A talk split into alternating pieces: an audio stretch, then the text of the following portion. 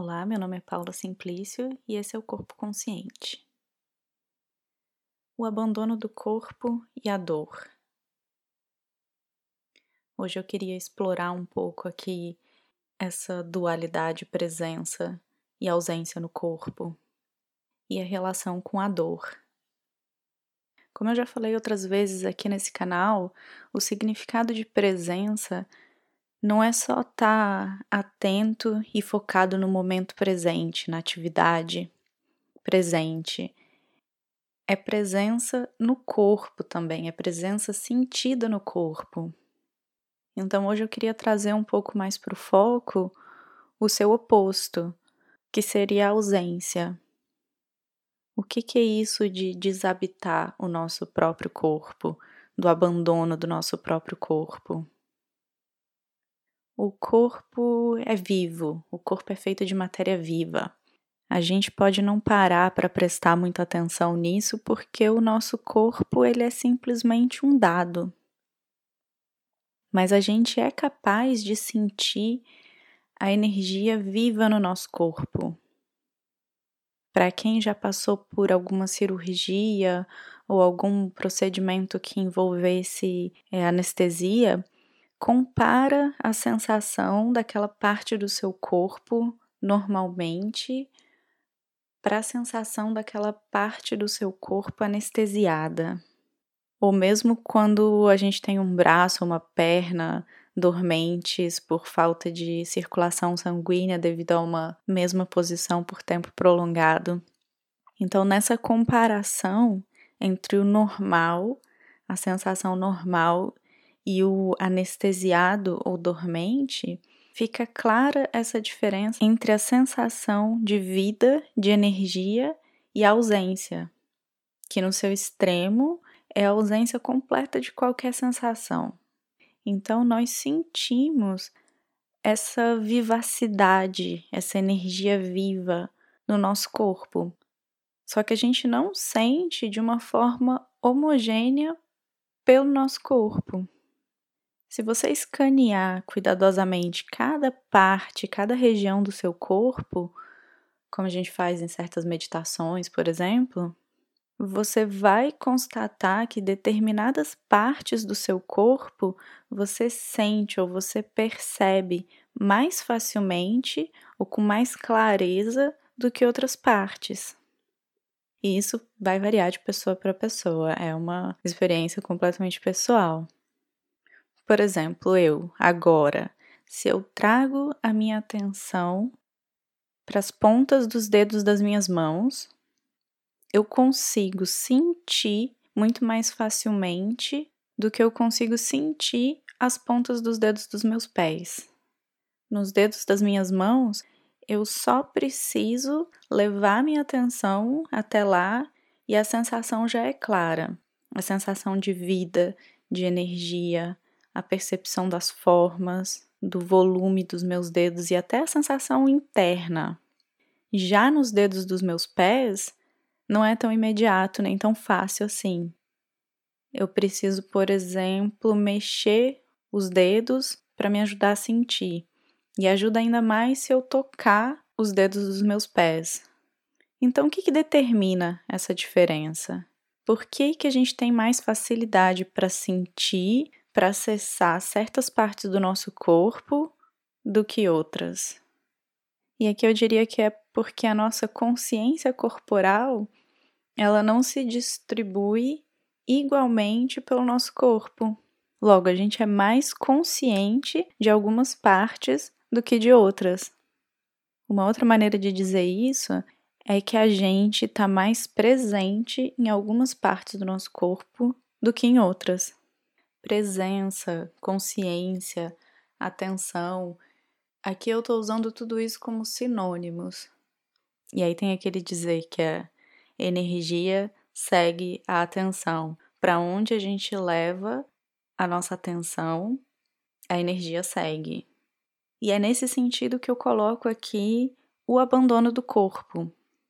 Em geral, é uma afirmação verdadeira para a maioria das pessoas nós abandonamos o nosso corpo para viver na nossa mente. Essa é a maneira de ser da nossa sociedade, aquilo que a gente aprende culturalmente. É uma sociedade extremamente baseada na razão, no racionalismo, na racionalidade, no intelecto. E como o corpo tem uma quantidade de energia que é limitada, quando a gente direciona a maior parte da energia para nossa mente, ela vai sair de outros lugares. E assim, o nosso intelecto, ele não é uma, uma coisa, ele não é, ele não é físico. Mas ele tem uma localidade no nosso corpo que é física, que é a nossa cabeça.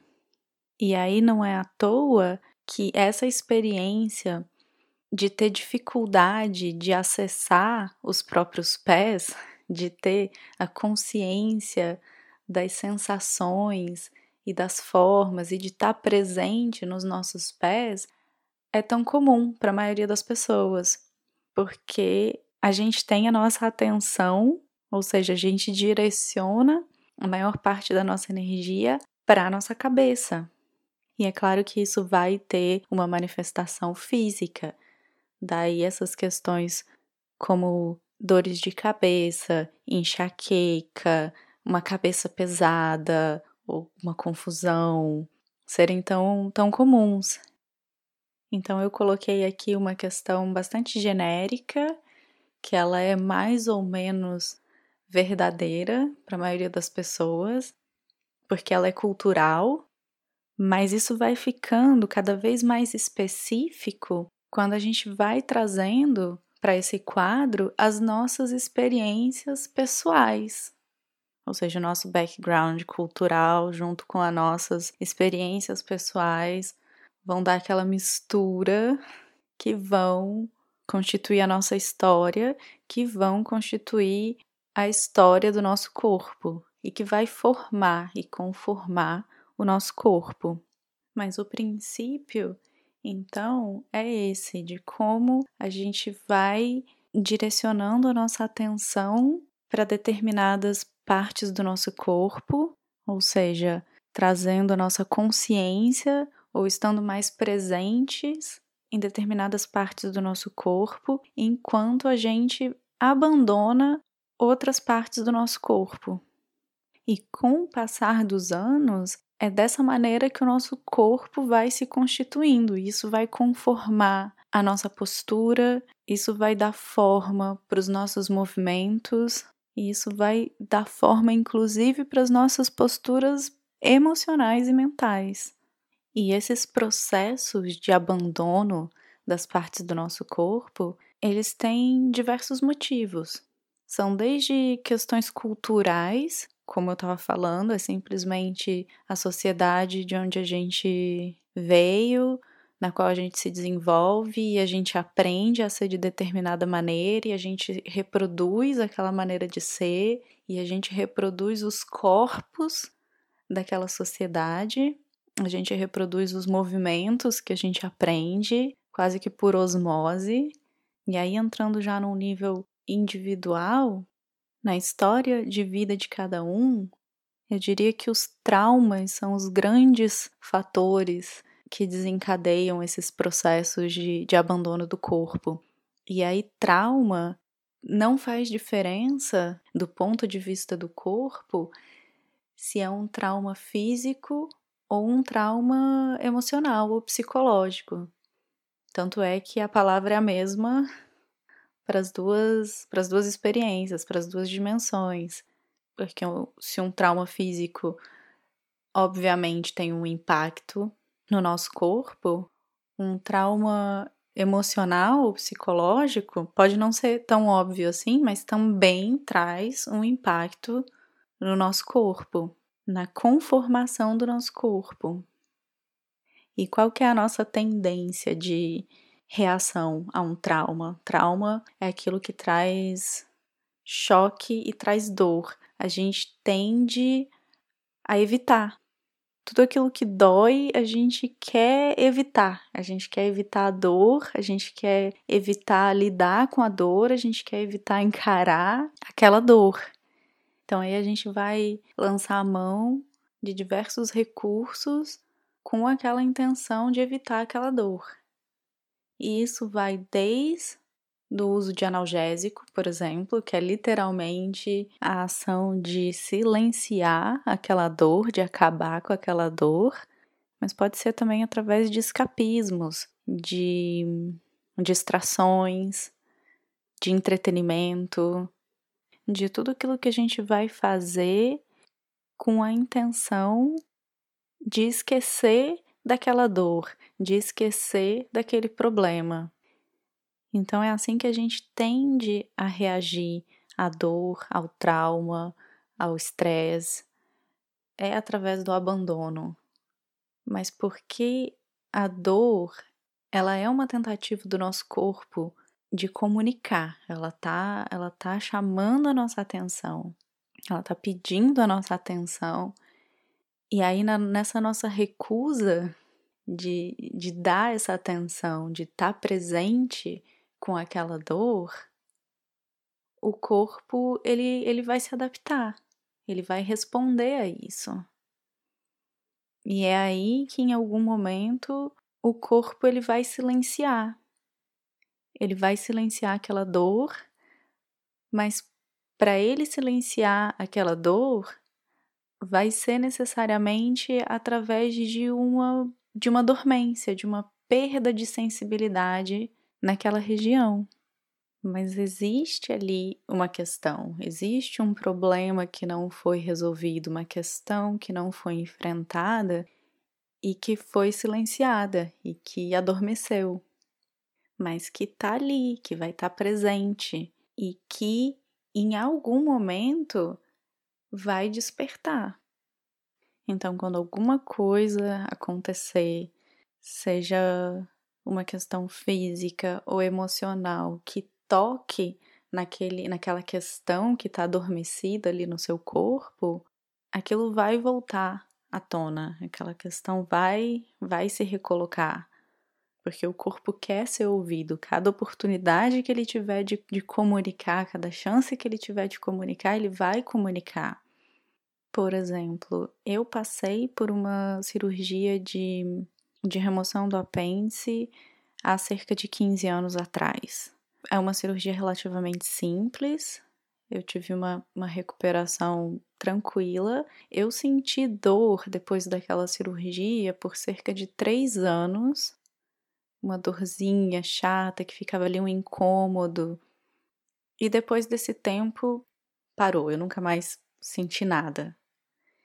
E aí aqui vale um parênteses que a gente está falando aqui de uma região que é uma, uma região bastante complexa e complicada, que é essa região pélvica, especialmente para mulheres, né? Região onde estão os nossos órgãos reprodutores sexuais, que frequentemente são problemáticos, energeticamente falando, é onde está o segundo chakra, que são questões relacionadas à sexualidade, a relacionamentos pessoais, a poder, a segurança pessoal. Então, são todas questões muito sensíveis, especialmente no universo feminino.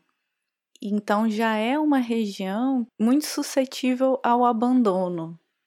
Né? Eu, pessoalmente, sempre lidei com cólicas menstruais muito dolorosas, até traumáticas, eu diria. Então essa cirurgia ela veio aqui somar né, nessa região que já era um tanto abandonada nesse sentido. E nesse abandono nunca é completo, obviamente, né? Então a, a perda da sensibilidade, quando eu falo, nunca é a perda completa da sensibilidade. A gente passa a ser capaz de sentir os extremos, os extremos de prazer intenso e de dor intensa. E a gente acaba perdendo tudo aquilo que está né, no espectro entre esses, esses dois extremos, aquelas sensações mais sutis, a gente perde.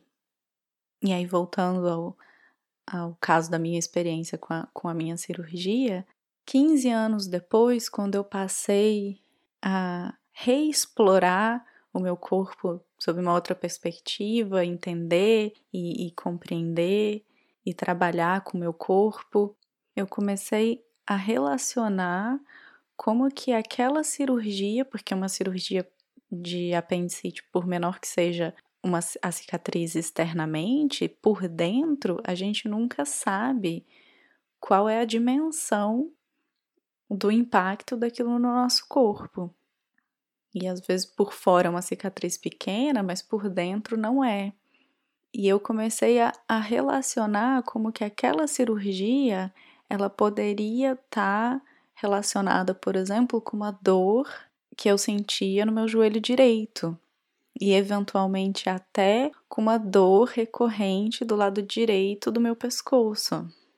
E aí, nessa exploração através de movimento e de terapia corporal, ou seja, remexendo aquela questão que ficou irresolvida ali, ela voltou a doer. Aquela cicatriz voltou a doer e voltou a doer muito, intensamente. Ou seja, claramente uma dor que estava silenciada ali, uma questão que não tinha sido resolvida e que agora tinha oportunidade de se comunicar comigo de novo e de ser resolvida, inclusive revelando todos os impactos no resto do meu corpo que aquele que aquela questão original pode ter trazido. Então, qual que é a questão aqui? É agora a gente parar, escutar o nosso corpo, identificar os silêncios do nosso corpo, as ausências no nosso próprio corpo, porque é assim que o nosso corpo fala com a gente. É através da dor e do silêncio. Né? A falta de, de sensibilidade também conta uma história. Então, é, é recomeçar esse diálogo, é questionar todas essas sensações, todas as, as partes do nosso corpo, e depois de uma vida abandonando o nosso corpo, abandonando as nossas questões, os nossos problemas, é voltar e ocupar novamente o nosso corpo, ocupar o nosso corpo, habitar o nosso corpo em todas as suas esquinas, em todas as suas extremidades. Então, é um processo que vai demandar tempo, dedicação, atenção, persistência, muita vontade, muita abertura, porque no caminho a gente vai encontrar dor, a gente vai ter que encarar questões que ficaram irresolvidas, a gente vai encontrar desconfortos, a gente vai ter que se questionar, a gente vai ter que reaprender outras maneiras de estar no nosso corpo, outras maneiras de usar o nosso corpo, de se movimentar. A gente vai ter que aprender outras posturas emocionais, a gente vai ter que abandonar traços de personalidade, ou seja, esse caminho de reabitação do nosso corpo é um caminho de autotransformação profundo. E aí, nesse processo, fazer uso de qualquer prática que nos ajude a desenvolver a nossa consciência corporal, nossa consciência de movimento, assim, de uma maneira integrada com o nosso emocional, com o nosso psicológico, é de grande valia. O toque é uma ferramenta poderosíssima, curativa mesmo, para ajudar a gente nesse processo. E aí o toque aqui, ele pode ser desde um, de um, um carinho, um abraço, passando pela, pela automassagem até o toque terapêutico mesmo, terapias corporais, massagens terapêuticas, porque o toque ele é aquele input que vai te dar uma referência e te ajudar a trazer a sua própria atenção para aquelas partes que carecem da sua atenção e que a gente até perdeu aquela habilidade de automaticamente acessar, de automaticamente ir lá. Então o toque ele funciona quase que como um espelho que reflete para gente o nosso próprio corpo, que reflete para gente as nossas sensações, as nossas insensibilidades e que vai ajudar a gente a nos reacessar. E claro que tudo isso feito com essa intenção, com essa intenção de autoexploração, de autoconhecimento, de criação de, de consciência de si, porque tudo isso também pode ser usado como mais uma maneira de escapismo. E a ideia aqui é fazer o caminho oposto disso. Então é isso, espero que faça algum sentido para você. Hoje eu fico por aqui. Obrigada e até a próxima.